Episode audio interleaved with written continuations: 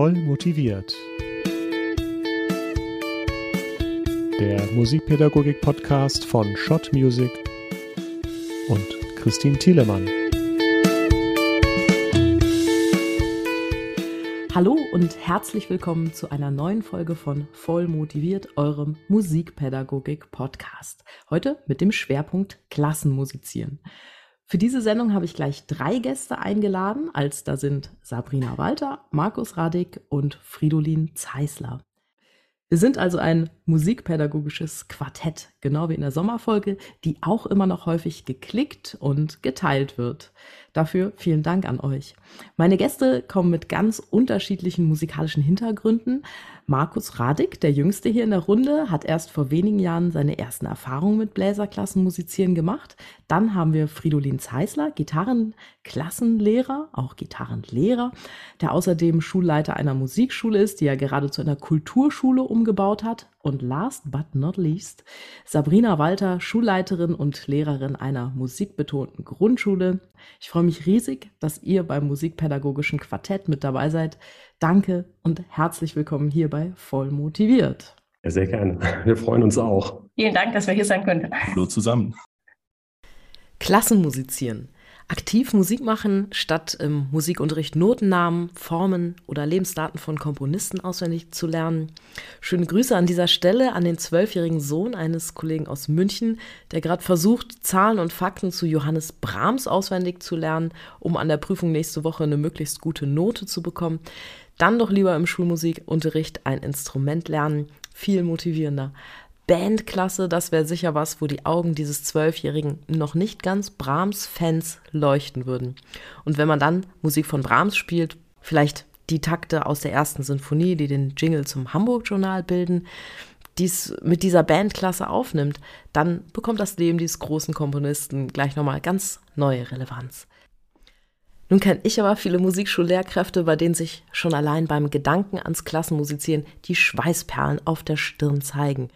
Liebe Sabrina, lieber Markus, lieber Fridolin, bitte stellt euch doch gerade selbst einmal unseren Hörerinnen und Hörern vor und verratet uns, was genau ist der große Vorteil am Klassenmusizieren. Und zu den Gründen für die Schweißperlen auf der Stirn kommen wir dann später auch noch. Hallo, äh, mein Name ist Sabrina Walter. Ich äh, lebe in Stuttgart und bin Schulleiterin der Lerchenrheinschule. Und wir bauen gerade ganz aktuell eine musikbetonte Grundschule auf. Ein Teil davon ist natürlich, dass die Kinder in der Klasse musizieren, aber sie erhalten auch den Einzelunterricht bei uns direkt im Ganztag mit betreuten Übezeiten. Oh, wie schön. Musikbetonte Grundschule mit Schulmusikunterricht, Einzelunterricht in der Schule und betreuten Übezeiten. Das nenne ich mal Service, liebe Sabrina. Ja, wir auch. Es klingt absolut kinderfreundlich, familienfreundlich bei euch an der Lerchenrhein Grundschule in Stuttgart. Einfach komplett am Puls der Zeit. Darüber musst du bitte gleich unbedingt noch was erzählen. Aber wir gehen erstmal weiter mit der Vorstellung der Gäste. Markus, magst du anschließen? Ja, hallo zusammen. Mein Name ist Markus Radig. Ich habe aktuell in diesem Jahr mein Masterstudium in Musikpädagogik beendet und unterrichte aber schon seit 2016 an, also mein ganzes Studium über an äh, öffentlichen Musikschulen. Bin auch als Zweigstellenleiter an der Jugendmusikschule äh, Württembergisches Allgäu in Isny tätig und zudem jetzt ganz neu als stellvertretender Schulleiter an der kommunalen Musikschule in Oberstdorf.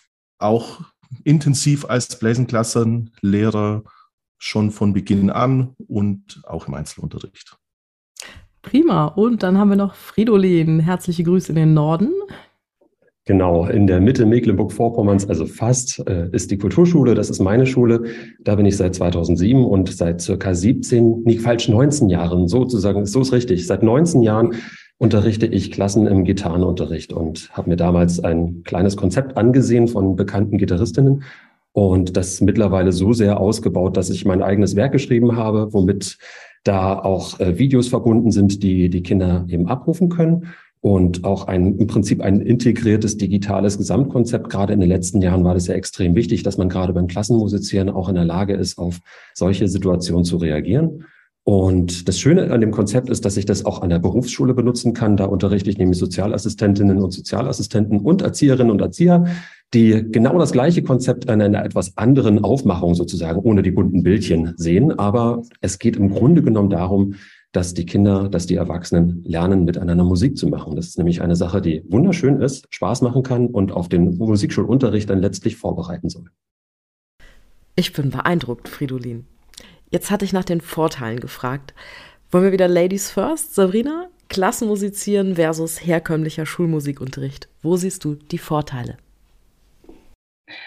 Ähm, die Vorteile sind ganz klar, dass die Kinder alle ans Instrument kommen, dass sie tatsächlich was ausprobieren können. Ich denke, heutzutage ist immer noch üblich, dass äh, Musikunterricht in der Schule und auch in der Grundschule leider viel in Theorie stattfindet oder dass man gemeinsam singt.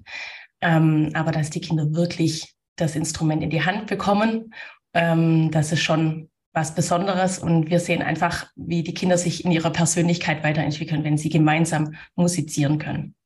Ich denke, das ist ähm, ein ganz großer Auftrag von uns. Absolut, aber ich finde es auch immer wunderschön, wenn in der Schule gesungen wird, denn das macht es für uns im Instrumentalunterricht deutlich leichter, wenn du nicht erstmal so die, die Kinder- und Volkslieder beibringen musst, sondern wenn da wirklich in der Schule was stattgefunden hat, das merkst du einfach. Die Kinder, die in solche Klassen gehen, die haben riesen, riesen Vorteile bei uns. Aber nichtsdestotrotz, wenn man in der Schule dann auch noch ans Instrument herangeführt wird, bombastisch. Genau. Markus, die Vorteile, was sind die Vorteile für dich? Also für mich aus Musikschulsicht oder vielleicht auch aus Vereinssicht gesehen, äh, die Musikvereine sind ja sehr stark vertreten bei uns im Süden Deutschlands, ist es einfach, dass man Kinder gewinnen kann fürs Musizieren, die vielleicht sonst nie einen Zugang gefunden hätten. Also man hat ja doch in der Musikschule oft Kinder aus eher, ich nenne es mal, elitären ähm, Verhältnissen oder die irgendwelche Beziehungen haben, ähm, weil schon der Vater spielt oder wer auch immer. Und wir können so doch neu, ich nenne es mal äh, ganz flapsig, Kundschaft gewinnen. Ja, absolut. Das ist auf jeden Fall ein Punkt. Und wie sieht es im Norden aus, Fridolin? Das, was Markus gerade angesprochen hat mit ähm, den benachteiligteren Kindern, mit sozial äh, schwächer gestellten Kindern, mit finanziell schwächer gestellten Kindern, äh, ist es das ist ganz klar ein Vorteil, den auch ich sehe und wo ich die größten Chancen sehe. Mir ist vor allem aber wichtig, dass die Kinder in der Lage sind, arbeiten zu lernen und dann halt eben auch das Präsentieren zu lernen. Denn das ist eine Fähigkeit, die sie nicht nur im musikalischen Bereich, sondern auch im schulischen Bereich sehr, sehr gut anwenden können. Und wenn man dann später an das Leben denkt, was sie leben, dann ist Durchhaltevermögen so unglaublich wichtig und die Selbstpräsentation ebenso wichtig, dass die Kinder einfach das in diesem einen Jahr lernen sollen. Mir ist auch nicht wichtig, dass die Musiker werden. Es geht auch nicht darum, dass sie Gitarristinnen oder Gitarristen werden bei mir, sondern es geht darum, dass sie Freude und Spaß am Musizieren entwickeln, dass sie in der Lage sind, auch schwere Zeiten durchzustehen mit unserer Hilfe. Im Alter von sieben, acht Jahren ist das halt unglaublich wichtig und trägt zur Persönlichkeitsbildung bei. Und dann, wenn Sie sich entscheiden, später ein musikalisches Angebot wahrzunehmen, ist es sehr schön, aber es ist ein Nebeneffekt, den ich halt zusätzlich sozusagen als Benefit sehe. Die Hauptsache, die ich halt wirklich halt für die Kinder sehe, ist, dass sie in der Lage sind, ihr Selbstbewusstsein aufzubauen und in der Lage sind zu arbeiten und zu präsentieren. Spürt ihr denn wirklich positive Effekte auf die Schülerinnen und Schüler, Sabrina, wenn die im Klassenmusizieren unterwegs sind? Also ich glaube, sowohl im, also im Musikunterricht oder auch wenn sie im Klassenmusizieren sind, ähm, die Schulgemeinschaft schweißt das zusammen. Also bei uns wird einfach unheimlich viel gesungen, auch letztes Jahr in Corona-Zeiten mit viel Abstand, mit Maske. Wir haben das einfach durchgezogen. Ähm, und die Kinder hört man einfach im Flur die Lieder singen und man hat ständig diese Ohrwürmer, sag ich mal, in den, äh, drin und auch bei uns Lehrern. Ähm, und ich glaube, das Klassenmusizieren, so wie der Markus es gesagt hat, ist ein großer Vorteil, dass man an die bildungsfernen Familien rankommt. Und da haben wir natürlich als Schule einen viel leichteren Zugriff auf alle Kinder. Ähm, ja, also ich finde es einfach wahnsinnig bereichernd und auch für jeden Unterricht. Also Studien sagen ja auch, dass die Kinder danach viel konzentrierter sind. Und ähm, ich denke, in der Summe werden wir das auch in Mathe und in Deutsch ähm, spüren. Ist das für die Eltern auch ein Argument, die Kinder speziell an eure Schule zu schicken? Ja, also wir haben jetzt wirklich ähm, ein tolles Angebot für unsere Ganztageskinder. Das sind wir jetzt schon im dritten Jahr. Das heißt Musik für alle. Die Kinder lernen in der zweiten oder haben zusammen als Klasse eine musikalische Grundausbildung und lernen die Instrumentengruppen kennen und dürfen in der dritten Klasse im Kleingruppenunterricht, also drei bis vier Schüler, ein Instrument erlernen. Das ist alles ähm, von der Stadt finanziert und die äh, Familien erhalten auch ein Leihinstrument oder vielmehr die Kinder erhalten das Leihinstrument für dieses Jahr. Und so kriegen wirklich alle unsere Ganztageskinder ähm, zwei Jahre intensive ähm, ja, einen intensiven Musikunterricht nochmal zusätzlich zum normalen. Und jetzt ganz neu, da sind jetzt unsere Erstklässler gerade am Start und ähm, die haben auch diese musikalische Grundausbildung und jetzt ab dem Halbjahr, also Klasse 1, Halbjahr schon, äh, dürfen die im Einzelunterricht ein Instrument lernen. Und die musizieren natürlich auch in der Klasse zusammen. Also jetzt aktuell sind die ähm, zusammen, dass sie Sonorisation haben, sie singen viel, sie haben ein Orff-Ensemble und ähm, das wird jetzt natürlich in den Folgejahren ausgebaut und das sind wir schon ganz gespannt, welche Instrumente jetzt tatsächlich gewählt werden und was äh, für ein Orchester, sag ich mal, entstehen kann. Da dürfen die Kinder entscheiden. Wie viele Lektionen Musikunterricht haben die denn die Woche bei euch? Also jetzt im ersten Halbjahr sind es zusätzlich zum Unterricht ähm, noch vier Stunden. Und jetzt dann kommt im Halbjahr jetzt das Instrument dazu und dann noch eine tägliche betreute Übezeit. Habt ihr noch einen Platz für einen Zehnjährigen? sind wir leider erst im Aufbau. und es spricht sich natürlich schon rum in Stuttgart. Also jetzt war gerade Schulanmeldung und ähm, so wie die Zahlen aktuell aussehen, werden wir jetzt schon im zweiten Jahr in die Situation kommen, dass wir auswählen müssen. Und ähm, das wird jetzt so der nächste Schritt sein, wie, wie schaffen wir das auszuwählen, dass wirklich die Kinder und Familien kommen können, wo die Kinder das Interesse haben und egal aus welcher Herkunftsfamilie, sage ich mal, ähm, ja, soll ja wirklich jetzt kein Ausschlusskriterium vorhanden sein, weil vielleicht ähm, das Finanzielle nicht so möglich ist. Also da äh, sind auch wirklich die Bedingungen gut gestellt, dass ähm, das bezuschusst werden kann. Also bis zu 90 Prozent kann da übernommen werden und auch die letzten 10 Prozent gibt es noch einen Geldtopf, dass da ähm, kein Kind wegbleiben muss, weil es äh, nicht möglich ist. Aber da jetzt auch die Kinder zu finden, die wirklich einfach auch Spaß und Lust haben, ähm, ja, das wird jetzt nochmal herausfordernd. Aber wir freuen uns drauf. Ich bin ganz beeindruckt. Ich wollte auch schon nach der Finanzierung fragen, wie verkauft man das denn äh, der Stadt, dass sie, dass sie so viel übernimmt von einer musikalischen Grundschule? Ja, wir haben einfach eine sehr aktive äh, Stuttgarter Musikschule, die das seit Jahren verfolgt und ähm, und dann natürlich die Politik auf die Seite bekommen hat und äh, die Stadt Stuttgart das vorantreibt. Also man sieht einfach, dass der Fachkräftemangel auch ja im musikalischen Bereich vorhanden ist und dass auch die Musikhochschulen ähm, die Schüler braucht und ähm, dass das einfach von unten aufgebaut werden muss. Wir haben in Stuttgart ein Musikgymnasium und letztendlich hofft man, erhofft man sich schon, dass ähm, das ein oder andere Kind dann auch bei uns aus der Grundschule gehen wird und einfach schon eine, so eine gute Ausbildung hat, dass es dann auch den Übergang ans Musikgymnasium schaffen kann. Aber sicherlich ist das nicht der Schwerpunkt. Also es geht wirklich darum, dass die Kinder ähm, eine gute musikalische Grundausbildung erhalten und ins Musizieren kommen. Und Fridolin, darf ich fragen, wie ist das bei euch im Norden? Wie seid ihr an die Kooperationen drangekommen? Immer über persönliche Kontakte. Das ist das Wichtigste und äh, das ist auch ganz wichtig, dass man tatsächlich mit den Schulleiterinnen und Schulleitern im Kontakt bleibt und regelmäßig dann auch sich anmeldet und sich abmeldet. Das ist das eine. Mhm. Wir haben es leider nicht ganz so schön, wie es in Stuttgart gerade präsentiert wurde. Wir haben dafür den, den Teilnehmerbeitrag so gering, dass das Bildungshalt- und Teilhabepaket komplett einspringen würde. Also in dem Moment, wo jemand sich das nicht leisten kann, da gibt es dann die Möglichkeit, das über das Bildungs- und Teilhabepaket abzulösen, beziehungsweise über eine soziale Sozialermäßigung an unserer Grundschule, an unserer Musikschule, so ist es richtig. Und ähm, ja, also das klingt total paradiesisch, was Sabrina gerade erzählt. Das ist total toll. Und ich hoffe, dass dieses Modellprojekt Schule macht, gerade weil wir hier in MV auch merken, dass Musiklehrer an allgemeinbildenden Schulen wirklich eine Rarität sind und händeringend von der Straße äh, geglaubt werden. Wir werden regelmäßig angesprochen, ob wir nicht an Grundschulen unterrichten möchten. Wir helfen auch äh, für äh, Lehrerinnen und Lehrer als Fortbildner aus. Aber es ist natürlich so, dass Musikschullehrkräfte ein anderes Themengebiet haben. Aber auf diese Art und Weise kann man richtig gut miteinander arbeiten und vor allem zum Wohle der Region etwas gestalten. Und das hat Sabrina ja auch sehr schön angebracht, dass eben das Schulklima, das wird dadurch gestärkt. Denn in gemeinsamen Konzerten kann sowas präsentiert werden. Die Kinder, die es vielleicht auch etwas schwerer haben im Klassenverbund, die werden dann gestärkt, äh, stärken ihr eigenes Selbstvertrauen und können präsentieren. Und es ist so unglaublich, wie schön äh, es ist, wenn sich die Kinder freuen, nachdem sie aufgetreten sind und das absolviert haben, was sie da präsentiert haben, was sie gearbeitet haben, was sie mit viel Liebe und Mühe sozusagen in ihre Finger, in ihre Stimmen hineingebracht haben.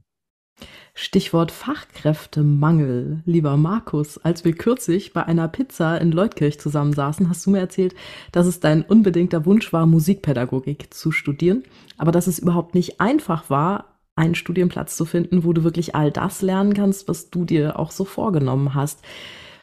Wie sieht's denn an der Front aus, wenn ich das mal so bezeichnen darf? Was sollte deiner Meinung nach eine Hochschule heute bieten, die ihre Studierenden auf den Alltag an einer Musikschule oder auch als freiberufliche Musiklehrkraft vorbereiten möchte? Naja, ich muss sagen, ich hatte dann in meinem Studium relativ viel Glück, was das angeht. Wir hatten schon im Bachelorstudium, äh, ich war am Vorarlberger Landeskonservatorium in Kooperation mit dem Mozarteum Salzburg und es gab unterschiedliche Kurse, Didaktik des Klassenmusizierens, Didaktik des Gruppenunterrichts und so weiter. Ich glaube, wir müssen nicht näher auf die Inhalte dieser äh, Veranstaltungen eingehen. Da gibt es bestimmt noch viel Entwicklungspotenzial. Aber also es gibt schon viele Bemühungen der Hochschulen mittlerweile diesbezüglich. Ich denke aber, dass es wichtig ist für, für junge äh, Lehrkräfte, die neu starten, so eine gewisse Offenheit und, und Lockerheit mitbringen. Man lernt doch viel. Ich habe auch sehr viel gelernt und man kommt dann sehr motiviert ähm, zur Arbeit und weiß, was man alles machen kann und, und sollte vielleicht und stellt dann fest, okay, einige Dinge funktionieren dann gar nicht so, weil man vielleicht erst äh, aus welchen Umständen auch immer zu spät, zehn Minuten zu spät anfangen kann. Dann äh, die einen Schüler müssen schon früher auf den Bus und so weiter. Das sind so die Kleinigkeiten. Und dann ist natürlich der ganze Plan, den man sich erarbeitet hat, schon wieder irgendwie über den Haufen geworfen. Und ich denke, so eine naja, die, die Planung ist natürlich und, und die Vorbereitung auf den Unterricht ist essentiell. Das lernt man im Studium, denke ich. Aber damit umgehen zu können, dass die Dinge dann doch anders laufen, ich denke, das ist eine sehr große Herausforderung für, für junge Lehrkräfte. Wie ist es denn mit der Herausforderung der unruhigen Klassen? Ich meine, ich, wenn man so vor einer Klasse steht, kann es ja schon mal ein bisschen unruhiger sein. Wenn die eine Gitarre in der Hand haben, kann ich mir vorstellen, ist der Geräuschpegel noch okay. Bei Blechblasinstrumenten, das kann ich euch aus eigener Erfahrung sagen, ist schnell nicht mehr okay. Lernt ihr da auch Konzepte, wie man so Klassen beruhigt? Wir haben im Studium diesbezüglich wenig gelernt, muss ich ganz ehrlich sagen. Das lernt man oder ich habe es einfach durchs Tun gelernt.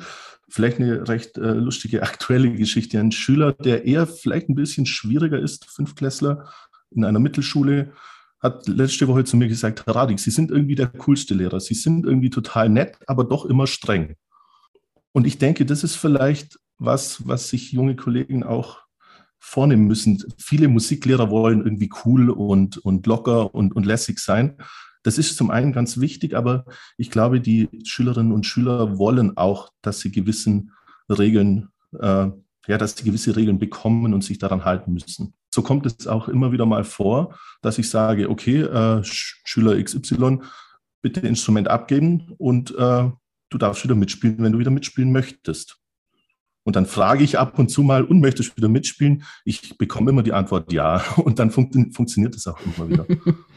und ich habe den Vorteil, in allen äh, Kooperationsprojekten, wo ich bisher war, war es immer so, dass parallel normaler Musikunterricht stattfindet. Und die Notlösung ist einfach zu sagen, Instrument abgeben und geh bitte in die Klasse in den normalen Musikunterricht. Ich habe äh, diese Maßnahme noch nicht oft gebraucht, aber das ist so dass die, ja, die letzte Instanz. Genau, Markus. Ähm, das sind auch die Punkte bei uns. Also letztendlich die Pädagogik ähm, lernt man ja tatsächlich aus dem Tun. Und das sehen wir auch, dass das ganz wichtig ist, dass auch die Musikschullehrkräfte ähm, ihre Regeln und Rituale haben. Kinder lieben es ja, wenn sie äh, wissen, was, äh, ja, wie, ob ein Lehrer transparent und konsequent ist.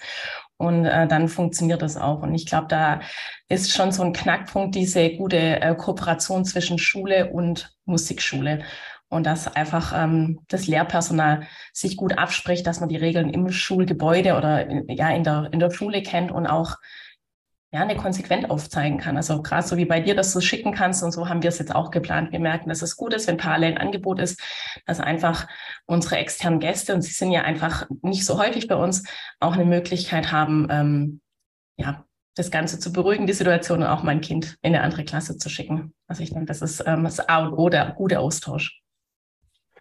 Es gibt immer den Auffälligen oder die Auffällige. Und selbst wenn die Person weg ist, gibt es eine neue auffällige Person. Das heißt, man hat immer mit interessanten und spannenden Phänomenen zu tun. Und ich glaube, was sehr, sehr wichtig ist, ist erst die Ruhe zu bewahren. Das zweite ist die Regeln, die jetzt gerade schon besprochen wurden, von Anfang an einzuführen und auch durchzuziehen. Denn wenn es erstmal versaut ist, dann ist es ganz schwer, es nur wieder in die Bahn zu kriegen. Und was ich auch unbedingt empfehlen kann, lasst euch einfach mal von den allgemeinbildenden Lehrkräften zeigen, wie der Unterricht funktioniert, hospitiert. Und in diesem Moment da weiß man, wie der Hase läuft und dann weiß man auch, welche Regeln denn eingehalten werden müssen und wie man auch schwierigere Kinder tatsächlich wieder zur Raison rufen kann. Denn die Konzepte sind ja da. Man muss es selber nur machen und als Einzelunterrichtender, wie es einige von uns ja fast ausschließlich sind, ist es natürlich eine Herausforderung, dann vor einer Klasse mit 10, 20, 25 Kindern zu stehen. Das ist immer toll, das macht immer Spaß, aber es ist eine große ja, eine, eine Verlassen der Komfortzone, das auf jeden Fall. Und was wir äh, auch unbedingt machen sollten, ist halt den Kontakt zu den Eltern suchen. Das kennen die allgemeinbildenden Schulen ja auch regelmäßig. Immer vor den Kursen mache ich ein Telefonat, halbe Stunde, dreiviertel Stunde mit jedem einzelnen Elternteil, um halt wirklich sicher zu gehen, ja, du guckst gerade, Christine, um wirklich sicher zu gehen, dass äh, das, was ich gerne möchte, was ich erreichen möchte in diesem Jahr, was ich erwarte von den Eltern, und das ist ganz, ganz viel, weil die müssen ihre Kinder ja unterstützen. Die müssen bei mir zum Beispiel einen Übeclub machen, wo sie fünfmal in der Woche mindestens zehn Minuten Gitarre spielen. Geht jetzt nicht ums Üben, sondern halt ums Spielen. Und das müssen die Eltern unterstützen, weil die Kinder das in der zweiten, dritten, vierten Klasse nicht alleine können. Erst recht, wenn sie äh, in der Diagnose Förderklasse sind. Soweit gibt es hier in Mecklenburg-Vorpommern. Ich weiß gar nicht, ob es es in anderen Bundesländern auch gibt, aber das sind halt diejenigen, die es halt ein bisschen schwerer haben und integriert werden sollen. Und da müssen die Eltern mithelfen. Und da bin ich auch in direkten Kontakt mit den Eltern, wenn irgendetwas schief geht. Ist aber auch administrativ aufwendig. Aber es lohnt sich. Die Frage ist immer, löscht man ein Feuer, wenn es brennt, oder versucht man von vornherein zu vermeiden, dass es überhaupt brennen kann? Und dann ist mir das andere deutlich lieber, weil mein Schuljahr mir viel mehr Spaß macht, wenn ich weiß, ich kann mich darauf verlassen, dass die Eltern mitlaufen. Punkt für dich, Fridolin. Markus, du wolltest noch was sagen? Ja, es ist zum einen noch äh, zu deiner Frage vorhin, was sind denn die Vorteile vom Klassenmusizieren und äh, hat auch was mit dem Disziplinthema zu tun. Ich versuche immer eine äh, gute und gesunde Feedback-Kultur zu entwickeln. Auch schon bei, in, bei den ganz Kleinen in der dritten Klassenstufe. Das sind so meine Jüngsten, die ich im Bläserklassenunterricht habe. Wir spielen natürlich viel zusammen und sie bekommen im Sinne des Frontalunterrichts äh, Feedback von mir. Aber ich lasse jede Stunde jeden Einzelnen irgendwas vorspielen und wenn es nur einen Ton aushalten, das F-Treffen oder sowas ist und die anderen müssen Feedback geben. Und ähm, das ist eine Herausforderung, immer so in den ersten Wochen des Schuljahrs, aber ich habe da sehr positive Effekte erlebt, auch schon, auch bei Schülern, die ich jetzt schon länger begleite, die schon vor zwei oder drei Jahren in der Bläserklasse waren, die haben das ganz gut drauf. Wie ist es denn eigentlich, wenn die Bläserklasse beendet ist? Hältst du die Schüler dann irgendwie wie, wie hältst du die bei der Stange? Gehen die dann äh, direkt in irgendeine Jugendmusik, in einen Musikverein oder kommen die in den Einzelunterricht? Wie geht das weiter nach der Bläserklasse? Das ist ein ganz schwieriges Thema. Und es läuft, äh, es läuft an jeder Einrichtung anders. Und ich glaube, es ist auch ein ganz entscheidender Punkt, äh, ob so eine Kooperation auf Dauer funktioniert oder nicht. Ähm, um kurz zu erzählen, wie es in ISNI läuft. Ähm, die dritte Klasse in der Grundschule läuft so, Sie haben ähm, den Klassenunterricht, also alle Instrumente, alle Schülerinnen und Schüler, die ein Instrument lernen, haben einmal bei der Musiklehrerin den Klassenunterricht, sprich die Orchesterstunde. Nein, stimmt nicht, dieses Jahr sogar zweimal. Und einmal in der Woche kommen Lehrkräfte von der Musikschule und machen den Gruppenunterricht der einzelnen Instrumente. Im Folgejahr in der vierten Klassenstufe müssen Sie sich an der Musikschule anmelden für Einzelunterricht oder auch im Paarunterricht, aber nicht mehr in der Gruppe, in der Gruppengröße wie zuvor. Aber die Orchesterstunde bleibt. Also die Musiklehrkraft äh, von der Schule hat auch in der vierten Klasse die Stunde. Was nicht funktioniert hat, äh, ist, dass man die Gruppen zusammenlegt. Sprich, die Drittklässler spielen mit den Viertklässlern zusammen. Es, äh, die, sie, es ist zwar gut, wenn sich Vorbilder entwickeln und äh, soweit ich denke aber eher, dass man das durch Konzerte machen muss, wenn Schüler schon ein Jahr gelernt haben und die anderen neu anfangen, ist sehr schwierig. Und so ähm, haben wir es jetzt gelöst und oft sind die dann schon so weit, dass in der fünften, meistens dann in der sechsten Klasse schon in, die, in das Vororchester einsteigen können, dann in die Jugendkapelle und so ist der Übergang ganz gut organisiert. Ich kenne aber auch Schulen und erlebt es, wo dort noch äh, Entwicklungspotenzial besteht diesbezüglich. So ähnlich war das auch an einer Musikschule gelöst, an der ich angestellt war. Die Schülerinnen und Schüler, die dann weitermachen wollten, mussten sich nach dem Jahr in der Bläserklasse an der Musikschule anmelden, beziehungsweise die Eltern mussten das und konnten dann im Einzel- oder Kleingruppenunterricht weitermachen. Ich habe dann so eine kleine Zweiergruppe zugeteilt bekommen, zwei Trompetenschüler, Aber, was mir niemand gesagt hatte, der eine hatte in der Bläserklasse ein Jahr lang Trompete gespielt und der andere ein Jahr Saxophon. Ja, ein bisschen frustrierend für den kleinen Trompeter war dann doch, dass der Saxophonschüler nach wenigen Wochen genauso gut Trompete spielen konnte wie er selbst nach einem Jahr Lernen in der Bläserklasse. Ja, und da habe ich mir natürlich die Frage gestellt, wie groß ist denn eigentlich der Benefit aufs instrumentale Lernen in diesem Klassenmusizierkonzept? Ja, wenn sowas passieren kann. Jetzt kommen wir nämlich gerade so langsam zu den Nachteilen. Gibt es eigentlich auch Nachteile vom Klassenmusizieren? Na klar, eine ganze Menge sogar. Man kann niemals äh, damit rechnen, dass Stunden ausfallen, denn die Stunden finden immer statt. Irgendjemand ist immer da und so. in seltensten Fällen hat man irgendwann mal den Grund, dass äh, irgendwas nicht klappt. Bei Einzelschülern ist das ganz anders. Jetzt kommt es aber, also das ist die eine Kehrseite. Man muss ja immer, Nachteile sind ja gleichzeitig auch Vorteile. Ähm, es ist eine Kontinuität da, die halt einfach wirklich total gut ist für alle. Und man kann auch immer alle mitnehmen. Das ist halt auch total schön. Und wenn man dann halt überlegt, selbst wenn jemand mal nicht da ist, kann kann die Person dann ja ohne Probleme sich entweder über die anderen informieren und weiterkommen oder eben zum Beispiel über das Lernportal, was wir haben, da halt die Hausaufgaben digital abfordern und auch mit den Lehrerinnen und Lehrern in Kontakt treten. Natürlich ist es auch ein Nachteil, dass man manchmal nicht alle Wünsche bedienen kann am Ende des Kurses. Also, dass zum Beispiel 60 Prozent, 70 Prozent der Kinder, was bei uns wirklich nennenswert ist, dann Gitarre lernen wollen. Aber da kommt auch wieder der Vorteil zum Tragen, denn wir überlegen immer vorher, wo haben wir denn überhaupt Kapazitäten in der Musikschule? Und versuchen das dann auch ein kleines bisschen zu leiten. Und manchmal erkennt man jemanden, das ist definitiv ein Bläser oder da kann man sagen, das ist ein Tassenvirtuose, aber mit der Gitarre vielleicht nicht so sehr. Und manchmal ist auch die Empfehlung gut und das ist auch wieder ein Vorteil, zu sagen, weißt du was, spiel doch lieber Fußball. Ich glaube, das ist deine Qualifikation. Da wirst du glücklich mit. Und wenn man dann halt in dem Jahr geschafft hat, dass die Kinder in der Lage sind zu arbeiten und zu präsentieren, ist das Ziel erreicht. Und mir ist es dann auch persönlich überhaupt nicht wichtig, dass sie im Einzel- oder im Kleingruppenunterricht, der dann vielleicht anschließen würde, ähm, nicht an das anknüpfen, denn wir haben vorher gelernt zu singen, wir haben vorher gelernt, uns akkordisch zu begleiten und dann kommt die Melodie und deswegen ist es ein ganz anderes Thema. Das ist auf Melodieinstrumenten natürlich schwieriger, aber bei uns äh, Gitarristen ist es natürlich eine tolle Sache, die man dann halt einfach anschließen kann. Und irgendwann, wenn sie dann ganz groß und erwachsen sind oder richtig gut spielen können und vier Jahre da, bei dabei geblieben sind, dann kann man die Melodie und die Begleitung bei der Gitarre zusammenführen. Und das ist dann das größte Aha-Erlebnis. Und da gibt es eine ganze Menge Kinder, die jetzt erwachsen sind und die zwölfte Klasse beendet haben und immer noch, äh, also obwohl sie längst ein anderes Instrument an der Musikschule spielen, sagen, na Mensch, in der zweiten Klasse war ich doch bei Ihnen, Herr Zeisler, oder?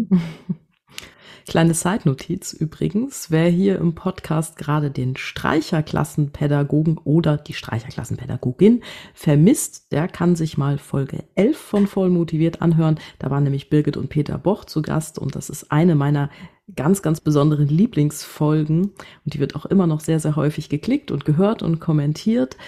Da geht's um Streicherklassenpädagogik so wie Fridolin sagt, es gibt immer Vor- und Nachteile. Und der, also ich sehe es einfach als Schulleiterin so, dass ich den Kindern einfach einen breiten Zugang ermöglichen möchte. Und da gehört Musik dazu. Und letztendlich geht es uns ja auch nicht darum, dass alle Kinder dann große Musiker werden sollen, aber die Erfahrung machen. Und letztendlich brauchen die einfach ein, zwei, drei, vier Schuljahre vielleicht, um das für sich ja auch abprüfen zu können, ist das was für mich oder nicht. Aber auch immer, die, das sollten die Kinder die Möglichkeit erhalten, auch wieder aus dem Ganzen rauszukommen. Und das ist eigentlich so das Schöne bei uns im Ganztag. Ähm, Sie können das einfach mal ein halbes Jahr ausprobieren oder ein Jahr. Wenn ein Kind daran Spaß hat, bleibt es dabei. Und wenn es nach einem Jahr einfach sagt, es ist nichts, dann ähm, greift es aber vielleicht später im Jugendalter oder im Erwachsenenalter doch auch mal wieder drauf zurück. Und von dem her sehe ich da mehr Vorteile und die Nachteile in, in, ja, im Unterricht, die sind sicherlich immer da, wenn man große Kinder äh, oder eine große Kindergruppe beieinander hat. Ähm, aber das hat man ja vorher schon angesprochen, entsprechende Regelrituale helfen einem da und ähm, man kann dann Gruppen doch auch gut handeln. Ich will mal ein bisschen provokativ sein. Wie ist das denn? Ähm, rauben wir nicht eigentlich den Musikschulen die Schüler für den Einzelunterricht, wenn wir so sehr auf Klassenmusizieren setzen? Und hat Einzelunterricht nicht auch vielleicht viel mehr Vorteile als Klassenunterricht? Weil ich meine, so die Erfahrung, mal einen Lehrer ganz für sich alleine zu haben, die macht man ja eigentlich selten in der Schule. Die macht man aber schnell in der Musikschule, weil da hat man nun mal eben Einzelunterricht. Und ich mache oft die Erfahrung, dass die Schüler das sehr genießen, dass sie Einzelunterricht haben. Du kannst im Einzelunterricht ja auch viel mehr auf die Wünsche und Bedürfnisse des Einzelnen eingehen. Also hat Klassenmusizieren da vielleicht auch deutlich Nachteile, die wir jetzt noch gar nicht so genannt haben? Ja, ich denke, es ist immer, wenn man jetzt nach äh, Vor- oder Nachteilen sucht, die Frage, was man denn bezwecken will. Und ähm, wie Sabrina schon gesagt hat, es geht ja nicht darum, dass alle große Musiker werden. Und das sollte, glaube ich, jeder Lehrkraft bewusst sein, die im äh, Klassenmusizieren unterrichtet. Und man hat den Anspruch natürlich, okay, ich sehe jetzt dieses Problem bei diesem Schüler und jenes Problem bei jenem Schüler, aber man hat nicht die Zeit, darauf einzugehen. Und ähm, das kann einen irgendwie unruhig machen. Und ich glaube, es ist mit ein Grund, wie du vorher äh, eingeleitet hast, was vielen Lehrkräften die Schweißperlen auf die Stirn treibt im Unterricht.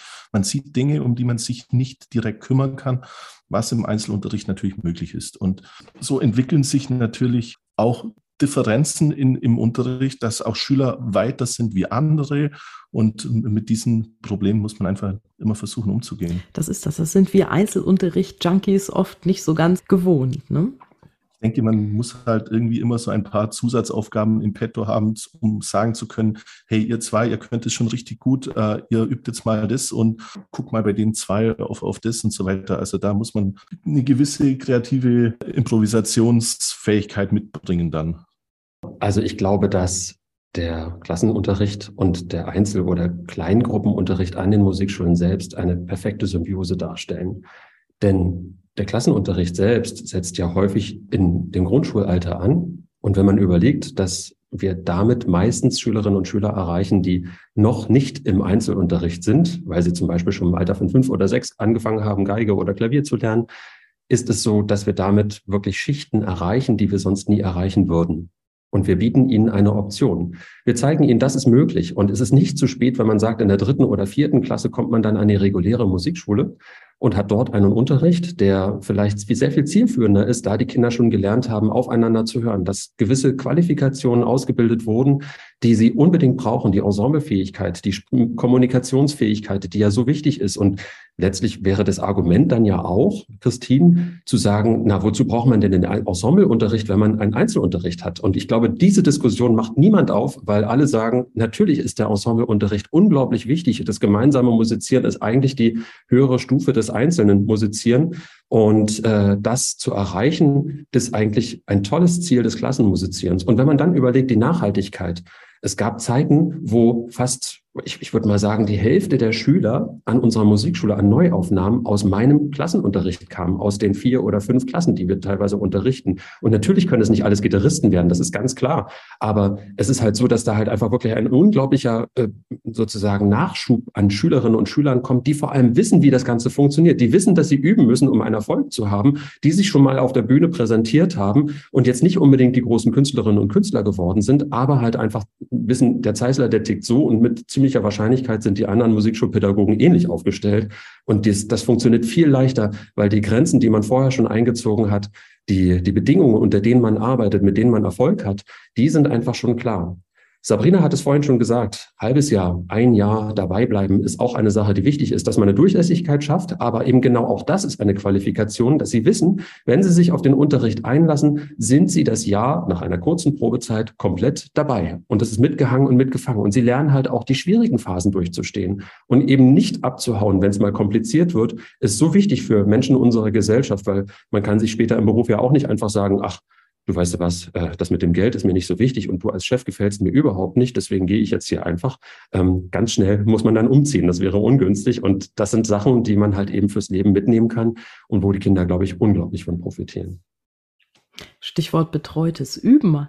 Sabrina, das hattest du ja vorhin genannt an eurer Schule. Wie, wie sieht das denn aus? Habt ihr da ein ganzes Haus voller kleiner Übezellen und einen Lehrer, der von Zelle zu Zelle huscht? Ja, so stelle ich mir es gerade vor. Also wir sind ja noch nicht ähm, dabei. Das startet ja jetzt erst im Februar. Der große Vorteil aktuell ist bei uns, dass wir ähm, mal eine Grundwerkrealschule waren und wir einfach ganz viele freie Räume haben, dass wir tatsächlich diese 15 Kinder einfach aufteilen können. Perspektive wird es so sein, dass ähm, wir diese Übezellen haben und irgendwann wird hoffentlich auch ein Umbau kommen. Ähm, genau, wie das dann nachher tatsächlich abläuft, wenn unsere 15 Erstklässler eventuell an 15 verschiedenen Instrumenten stehen und ähm, dann die Übebetreuung und eine pädagogische Fachkraft, die Kinder da unterstützt. Das, ähm, da werden wir jetzt im Frühjahr die Erfahrung machen. Da berichte ich gerne an anderer Stelle nochmal. Äh, da sind wir jetzt aber doch tatsächlich in der Theorie. Auch, glaube ich, da muss man so die die Zielsetzung im Auge haben. Also ich denke, der Fokus wird am Anfang daraus sein, dass die einfach täglich ans Instrument kommen. Spielen werden die wahrscheinlich relativ wenig erst, aber auch das muss man einfach einüben. Und da müssen wir uns die Zeit nehmen, die Kinder heranzuführen an die Selbstständigkeit, ähm, um dass wir die Zeit dann irgendwann wirklich gut effektiv nutzen können. Aber das ist jetzt alles noch in der Theorie. In der Praxis haben wir es tatsächlich noch nicht ausprobiert.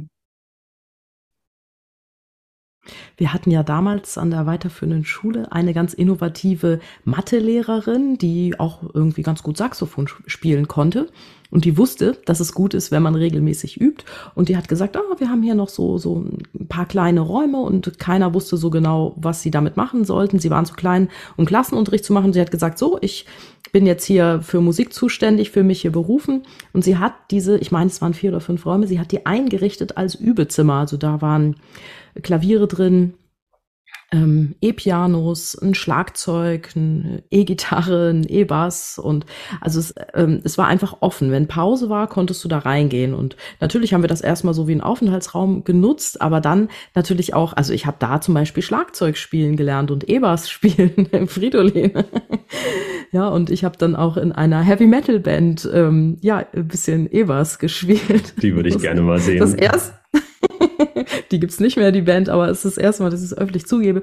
Aber das, das hat so viel Gutes bewirkt, einfach so diese Möglichkeit zu haben, dahin zu gehen und frei üben zu können, einfach mal zu gucken, was passiert, ohne Ziel. Das fand ich so ein Schatz. Wir hatten natürlich keine Überbetreuung, da gab es auch keine iPads damals, wo irgendwie eine Anleitung, ein Tutorial drauf war, sondern man hat sich das halt irgendwie selber beigebracht. Und wenn man ein Problem hatte, dann ist man zu dieser begabten Mathelehrerin gegangen mit Saxophonkenntnissen und hat sie halt mal gefragt und die hat in ihrer Anleitung geguckt, wo denn da, da eben die Töne liegen auf diesem E-Bass. So war das damals, aber trotzdem, es läuft heute noch. Du hattest gerade eben gesagt, gemeinsam musizieren oder auf äh, Metal-Bands vorbereiten. Das ist total spannend und vielleicht ist da auch die Möglichkeit, stille Instrumente zu nutzen, eine tolle Sache, um auch gemeinsames Spielen zu ermöglichen. Man muss ja nicht unbedingt in der eigenen Zelle, das klingt ja auch kleines ein bisschen wie Gefängnis sein, sondern es ist ja gerade dieses gemeinsam Dinge tun, dieses nicht alleine eingesperrt sein in seinem Übezimmer, das ist tatsächlich für ganz viele Kinder und Jugendliche ganz, ganz wichtig, dass sie halt einfach miteinander Musik machen können. Und in dem Moment, wo man sein Musikinstrument für, über den Kopfhörer hört, äh, Andreas Dörner hatte das auch sehr schön in seiner Musikschul ähm, Utopie besprochen, äh, dass man halt sich miteinander zusammenschalten kann und eventuell sogar miteinander Musik machen kann, aber eben nicht ganz alleine in seinem Raum ist, sondern an vielen verschiedenen Stellen dann elektrische Instrumente stehen. Das geht ja inzwischen auch mit Blasinstrumenten sehr gut, die man dann eben über Kopfhörer genießen kann, das hören kann, was man tut. Das ist dann vielleicht für Grundschulen eine ganz, ganz tolle Möglichkeit, um da ähm, Überräume zu schaffen, ohne tatsächlich jedem eine eigene Klinke geben zu müssen.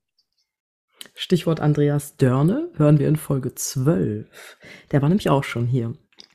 Ich kann mir auch gut vorstellen, dass man zum Beispiel diese ausgedienten Container, die mal eine Zeit lang auf jedem Schulhof rumgestanden haben, weil die Klassen zu groß waren man die Klassen teilen musste, zusätzliche Räume brauchte, dass man diese Container als Übezellen verwenden könnte. Ich meine, man muss es ja vielleicht auch nicht unbedingt Übezelle nennen, sondern es würde ja auch Überraum, würde ja vielleicht auch taugen. Und wenn die dann ein Fenster bekommen, diese Container, und auf den Schulhof hinausblicken, dann ist es bestimmt total schön.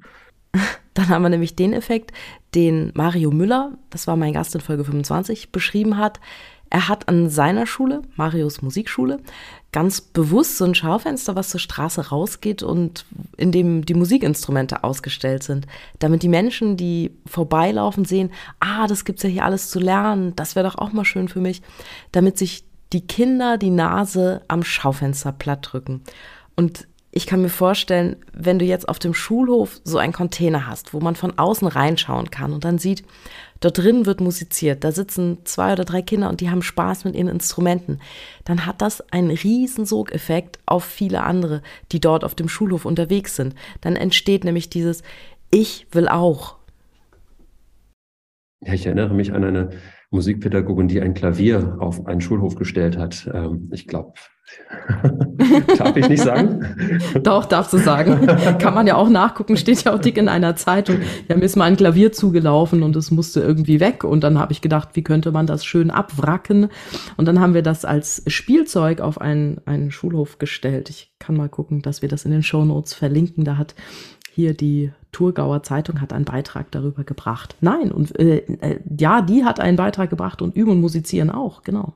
Das Klavier auf dem Schulhof findet ihr dann in den Show Notes. So, jetzt mache ich was, was ich noch nie gemacht habe. Nun gibt es ein kleines Experiment, etwas, was wirklich so hier im Podcast bei Voll motiviert noch nie gelaufen ist, nämlich ein kleines Spiel. Ich habe gedacht, wenn wir schon zu viert sind, dann darf das doch ruhig mal ein bisschen spielerisch werden. Es gibt jetzt für euch einige Satzanfänge und ich würde euch bitten, jeweils einen von euch diesen Satz fortzuführen. Also sowas wie Urlaub ist für mich, ja, genau. Und dann aber mit dem Schwerpunkt Klassenmusizieren. Erster Satz. Wenn mal eine Klasse so richtig unruhig ist, dann immer flexibel bleiben und vom Plan abweichen, dass es am Ende noch, am Ende noch allen gut geht. Nächster Satz. Es gibt Musikstücke, die jedes Kind in der Schule kennengelernt haben sollte. Und zwar alle Kinderlieder. Alle Kinderlieder. Ich finde, das schließt auch heute mit ein, dass man schaut, was sind dann auch die Kinder- und Volkslieder von, von denjenigen mit Migrationshintergrund. Das finde ich auch ganz wichtig und das finde ich auch für, für uns als Musiklehrer immer einen tollen Schatz, dass man mal neue Lieder aus anderen Kulturkreisen kennenlernt und das integriert. Wobei man da natürlich auch aufpassen muss, was heißt denn das eigentlich da, was wir singen und ist das vielleicht auch jetzt gerade nicht mehr so ganz zeitgemäß, aber ja gut. Aber es trägt auch zur Integration bei. Also wir haben zum Beispiel ukrainische Geflüchtete bei uns. Äh, das ist die Kommunikation ist echt schwer. Aber als wir letztens O Tannenbaum gesungen haben, haben die das ohne darüber nachzudenken auf Ukrainisch gesungen. Das war so schön und die anderen haben sich so sehr daran erfreut, dass da auch gleich wieder eine Kommunikationsebene zwischen den Schülerinnen und Schülern dann entstanden ist ich stelle auch fest, Schüler äh, fühlen sich total wertgeschätzt, wenn man auf die Dinge eingeht. Ich habe jetzt passend zum Advent, haben wir mit einer, habe ich für eine Bläserklassengruppe arrangiert. Wir sagen euch an den lieben Advent. Natürlich total äh, für eine Musikschullehrkraft ist das kein großes Hexenwerk. Und wenn man dann aber noch oben hinschreibt für und die Namen der Schüler, sie fühlen sich total wertgeschätzt und, und ja, äh, wirken extrem motiviert, dann die Dinge auch zu, zu lernen und zu üben.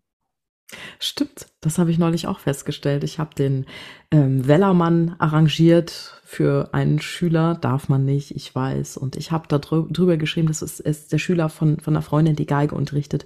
Und er sollte so, ähm, sollte den Mollakkord lernen. Der Mollakkord im Wellermann, beim nächsten Mal, da denkst du dran.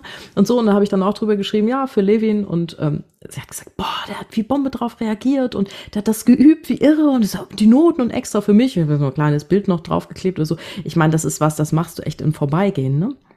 aber wusste nicht, dass das so eine Wirkung entfalten kann. Werde ich vielleicht häufiger nutzen, diesen Knopf. So, jetzt habe ich noch einen Satz für euch. Mein Spezialrezept für gute Laune in einer Schulklasse lautet.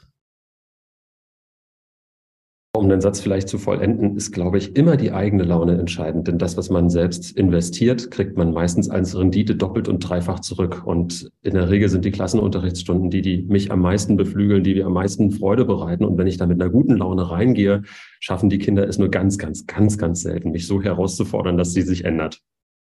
Naja, manchmal kommt es ja schon dazu. Also ich glaube, was auch immer ein guter Tipp ist, kurz irritieren und was anderes machen. Vielleicht auch über sich selbst zu schmunzeln und sagen, okay, jetzt haben wir uns verrannt und jetzt starten wir nochmal mit was ganz anderem. Und ob da ein gutes Lied, ein Rhythmus ähm, oder vielleicht auch ein Tanz mal äh, das Ganze auflockert, ich glaube, da kann man schon nochmal so einen Neustart machen und auf Reset zurückgehen. Auch, jetzt fällt mir noch was ein, äh, ich weiß nicht, ob man das hier sagen darf, aber Christine, du hast mir doch in unserem Gespräch letztes Mal auch das äh, Trompeten- und Posaunentaxi näher gebracht und ich habe festgestellt, das ist ein äh, funktioniert gut für gute Laune. Gibt's auch als Gitarrentaxi, aber das weiß Fridolin sicher. Nein? Doch, muss man kaufen. Also Trompetentaxi und Posaunentaxi, Entschuldigung, das darf man hier vielleicht mal so sagen. Achtung, kleiner Werbeblock, ist, ähm, ist für Trompetenunterricht und für Posaunenunterricht Markus ist Bombe, oder? Ja, und so in der Bläserklasse äh, auch immer gut herzunehmen. Sie haben tolle Begleitungen und dann macht man halt mal fünf Minuten, spielt man da dazu. Sie spielen irgendwie bei den ersten Übungen nur zwei, drei Töne und ähm, das macht ihnen total viel Spaß. Das ist das. Ich glaube, das Geheimnis an diesem, an diesem Taxi-Konzept ist einfach, dass die wahnsinnig gute Begleitmusik haben. Und für uns Blechbläser ist einfach von Vorteil, dass sie relativ viel spielen, dass sich das Stück immer zweimal wiederholt und dass so selbst diejenigen, die jetzt noch keine großen Übekonzepte im Petto haben, dass Sie das äh, at least äh, zweimal durchgespielt haben. Ich gestehe, ich kannte es nicht. Ähm, liegt aber auch daran, dass ich die Schule, die ich gemacht habe, selber dann irgendwann geschrieben habe und dazu halt eben auch Videos habe, die dann eben für die Kinder als Begleitvideo dann da sind. Und das ist auch, glaube ich, eine wichtige Sache, dass man für die Kinder immer so einen Anreiz hat, wo es hingehen kann, dass sie erstens sehen, was ist möglich. Ähm, das Zweite ist, dass man vielleicht dann halt, wie Markus das sagte, eben dann auch auf die eigenen Bedürfnisse reagiert und da Songs zum Beispiel, die sie selbst gut finden, auch arrangiert. Das hattest du ja auch, Christine, gesagt. Und da bieten sich zum Beispiel so ähm, Johannes Oerding-Songs zum Beispiel an, wo man dann sagt, äh, das ist jetzt äh, gefahrlose äh, Worte in leicht verpackter Musik mit Harmonien, die noch halbwegs vernünftig sind. Und dann kriegen die von mir halt ein Video, wo sie meine linke, meine rechte Hand sehen, die Akkorde, die sie dazu anschlagen sollen und dann ganz laut mitsingen können. Und wenn sie nicht mitsingen können, dann lassen sie Johannes Oerding oder wen auch immer halt singen. Ähm, und das ist dann natürlich die Sache, womit man richtig angeben kann, gerade wenn es dann darum geht, Weihnachtsgeschenke zu bekommen. So cool ich weiß, ist jetzt nicht so richtig Thema Klassenmusizieren, aber interessiert mich. Fridolin, Lernplattform, wie hast du das gelöst? Na, da sind wir gerade im Umbruch. Also ich habe für die Kinder erst eine Internetseite gemacht, wo sie ähm, über QR-Codes in dem Lernbuch alle Videos, alle Informationen zu den jeweiligen Stücken abrufen können. Das heißt, äh, Sie sehen, welche Akkorde gebraucht werden, finden die Akkorde als Tutorial. Also Sie können dann wirklich in, in weiß nicht, zweiminütigen Videos halt wirklich sehen, wie greift man den Akkord, worauf muss man achten, was ist äh, bei den Akkordwechseln zu beachten. Dann sehen Sie äh, die Noten einerseits als MuseScore-Datei, damit Sie es auch abspielen können, andererseits als PDF-Datei zum Ausdrucken, falls Sie die Noten wieder mal verlegt haben. Das passiert ja ab und zu. Und dann finden Sie mindestens ein Video von mir, wie ich das Ganze spiele einerseits so und dann ist es auch oft so, dass es noch Ergänzungsvideos gibt, wo ich das dann zum Beispiel halt einfach mit anderer Begleitung spiele und sie singen dann aber mit ihrem, was sie gelernt haben, dazu, so dass dann im Prinzip das Ensemblespiel auch zu Hause funktionieren kann. Diese Videos können Sie in unterschiedlichen Geschwindigkeiten abspielen. YouTube hat ja da wirklich eine ganze Menge geleistet und äh, gibt die Möglichkeit, das in 0,5 Prozent Schritten, nee, 5 Prozent Schritten, so ist es richtig, nach oben oder nach unten zu korrigieren. Und dann gibt's dann immer Wettbewerbe, wer am schnellsten spielen kann. Und dann sage ich dann aber irgendwann, du, ich, so schnell kann ich gar nicht singen, wie du das Ganze abspielst. Das ist doch total fernab jeder Realität. Aber das sind so Punkte, mit denen man halt wirklich ganz gut arbeiten kann. Aber man braucht die Eltern mit an Bord. Denn ein Zweit- oder Drittklässler muss natürlich da unterstützt werden. Ich verlange nicht von denen, dass die mit ihren eigenen Telefonen, die sie ja zumeist noch gar nicht haben oder haben sollten oder wie auch immer das jetzt in der Familie gehandhabt wird, ähm, dass sie dann halt einfach familiär unterstützt werden beim Musizieren und beim Abrufen dieser Inhalte. Aber dieser ganzheitliche Ansatz ist, glaube ich, ganz, ganz wichtig. Äh, das merken wir ja auch in der Allgemeinbildung, dass wir da halt immer versuchen, alle Lernkanäle mit anzusprechen. Und es gibt halt Menschen, die müssen das unbedingt bei jemandem gesehen und nachgemacht haben. Es gibt Menschen, die wollen es immer wieder hören. Es gibt Menschen, die wollen halt mit jemandem, also die können nicht alleine oder die wollen gerade alleine und eben für diese Eventualitäten vorzusorgen, finde ich sehr, sehr wichtig. Prima. Ja, also ich finde, es hört sich total spannend an. Ich glaube, ich werde heute sehr viele Ideen mitnehmen, ähm, weil letztendlich geht es ja darum, dass wir bei den Interessen ansetzen bei den Kindern. Also das ist ja in jedem Unterricht so und bei Musik auch. Also ich glaube, wenn ich bei dir gewesen wäre, ich hätte Klavier vielleicht auch länger als vier Jahre gespielt. äh, vielleicht unterrichtet ihr auch Erwachsene noch. Vielleicht kann man da mal gucken. Natürlich. ähm, aber auch digital, der Weg ist ja weit. Mecklenburger Seenplatte. Aber du hattest ganz äh, zu Anfang gesagt, dass du äh, mit allen Eltern und Familien telefonierst. Und ich hatte zu Markus vorher gesagt, ja, die Kommunikation, irgendwie ähm, Musikschullehrer, Lehrer der Schule, das ist so wichtig. Aber ähm, man sieht einfach, wie wichtig ist, dass es äh, in, in, dass drei dazugehören. Also die Eltern brauchen wir dazu. Und ähm, ich finde es sehr beeindruckend, dass du dir da die Zeit nimmst. Aber letztendlich ähm, hat es wahrscheinlich auch diesen, diesen Vorteil nachher, dass man einfach so viel mehr erreichen kann und die Kinder so viel, viel mehr lernen oder, oder auch viel mehr Spaß an der ganzen Sache haben, wenn, wenn sie die Unterstützung erfahren. Und diese unterschiedlichen Zugänge, also glaube, meine To-Do-Liste wird lang werden, wie wir da auch in der Schule zusammenwachsen können, weil wir natürlich äh, die Lehrkräfte haben und die pädagogischen Fachkräfte und das jetzt auch gut vernetzt werden muss. Wie können wir die Kinder auf ihrem musikalischen Weg ähm, optimal begleiten? Und das sieht ja sicherlich bei jedem Kind auch wieder anders aus. Vielleicht auch noch zu dem Thema Kommunikation. Ich habe das auch schon festgestellt, das ist sehr, sehr wichtig und ich finde irgendwie, der Musikschullehrer ist so, naja, immer ein bisschen ein Einzelkämpfer und ähm, die Kommunikation untereinander im Kollegium ist oft nicht so intensiv. Und äh, ich in der Bläserklasse im Speziellen habe natürlich die, den Umstand, wie es gehen mehrere Lehrkräfte von der Musikschule in die Schule. Ähm, unterrichten dann parallel. Und alleine, dass die kommunizieren, ist schon nicht ganz selbstverständlich, aber essentiell wichtig, dass überhaupt so eine Kooperation funktioniert. Jetzt habe ich noch Kleinigkeiten auf der Fragenliste. Mein schlimmster Moment vor einer Schulklasse. Ich unterrichte ja auch äh, Erzieherinnen und Sozialassistentinnen und die sind äh, auf dem zweiten Bildungsweg. Das heißt, die haben alle schon mal einen Job gehabt und die, also das ist genau das gleiche Konzept. Also nur halt, wie gesagt, und mir geht es darum, dass die halt, wenn die Kita-Erzieherin oder Krippenerzieher werden, halt den Alltag strukturell durch Musik ergänzen können. Und äh, deswegen sind viele Sachen wirklich identisch. Und es geht nicht darum, leicht Gitarre spielen zu können. Die spielen wirklich nur drei äh, Seiten und dann halt eben den Akkord, sondern es geht darum halt wirklich, dass sie musizieren und mit Menschen interagieren können. Und da ist es so, dass Musik ja sehr emotional sein kann. Und mir ist es passiert, dass ich ein Weihnachtslied mit der Gruppe gemacht habe und eine Teilnehmerin ist halt wirklich in Tränen ausgebrochen, weil sie das total emotional berührt hat. Und mit solchen Situationen umzugehen, also ich meine, inzwischen geht es etwas leichter, aber das fällt mir doch wirklich schwer. Wenn es dann emotional wird und ich jetzt nicht weiß, was ist jetzt genau passiert? Sie erzählte dann, ja, das ist, hängt mit ihrer Mutter zusammen, die dann irgendwann gestorben ist und genau dieses Lied so sehr liebte. Kommt mir schon wieder der Schauer irgendwie über den Rücken. Also es ist total ähm, und äh, das sind so Sachen, die man halt nicht planen kann, die man halt nicht, nicht weiß. Aber auf der anderen Seite macht es dann halt auch ein unglaublich, ähm, äh, also einen, einen, einen tiefen Moment, wo man dann sagt, das hat sich also vielleicht dann doch nochmal ganz anders gelohnt. Und dann sieht man auch, äh, welche Macht die Musik eigentlich hat und was sie mit Gefühlen, was sie mit Menschen dann anstellt und welches Instrument im wahrsten Sinne des Wortes wir da in der Hand haben, was wir bewirken können, an welcher Stelle wir halt einfach ähm, dann auch Marker setzen, die vielleicht ein ganzes Leben helfen. Und das ist unglaublich schön und macht dann halt einfach auch so glücklich an dieser Stelle. Letzter Satz. Eine Schule ohne Musik? Eine leise Schule. Ja, es ist eine leise Schule und es fehlt was für die Gemeinschaft. Das ist ja eine Anlehnung an ein Leben ohne Musik wäre ein Irrtum. Und deswegen ergänze ich gerne so. Wenn ich jetzt Lust bekommen habe, mich nachqualifizieren zu lassen, Weiterbildung in Sachen Klassenmusizieren zu besuchen, wo gibt es da gute Angebote? Habt ihr Tipps für die Hörerinnen und Hörer? Markus, Bläserklasse, ein schneller Tipp zum Schluss? Also ich weiß, dass es, dass die Musikhochschule in Drossingen einen Masterstudiengang Klassenmusizieren anbietet. Ähm, der kann, soweit ich weiß, in einem oder in eineinhalb Jahren gemacht werden, natürlich aufbauend auf ein äh, Bachelorstudium, das schon auf einem Instrument oder im Gesang äh, gemacht wurde. Frido, wie sieht es bei der Gitarre aus? Ich glaube, dass es da nicht so sehr viele Konzepte gibt. Irina Montes und Alphonse Kirchner haben äh, dieses Gitarren-Intro geschrieben, bieten auch Fortbildungen dazu an. Aber was ich halt grundsätzlich empfehle, das habe ich ja auch schon mal gesagt, setzt euch in Klassen, schaut, wie das Ganze funktioniert und dann einfach machen. Also das ist ja so letztlich, dass man dann halt ein Konzept auch entwickelt und vielleicht erstmal eine Basis hat, an dem man anfängt.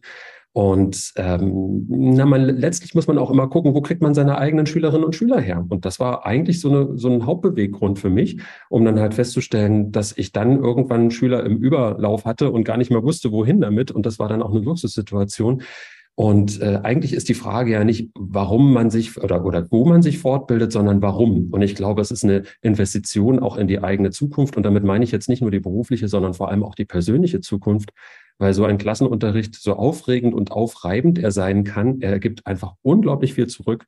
Und die Möglichkeit, das weiterzumachen und das vielleicht auch bis zum bis zur Rente sozusagen zu machen, die äh, macht mich jetzt schon glücklich, weil es halt einfach ähm, total erfüllend ist. Und deswegen denke ich, der der situative Ansatz, der, der einfach ist zu tun, der ist günstig und sich dann eine Schule, eine allgemeinbildende Schule oder einen Lehrer oder eine Lehrerin in der Nähe zu suchen, wo man halt einfach mal hospitieren kann und gucken kann, wie, klickt, äh, wie tickt eine Klasse, was muss man tun, in welchen Situationen und das dann aufs eigene Metier anzu, ähm, anzuwenden mit einer Schule, die vielleicht schon am Markt ist, dann hat man den Grundstock getan und alles weitere regelt in der Regel die Erfahrung.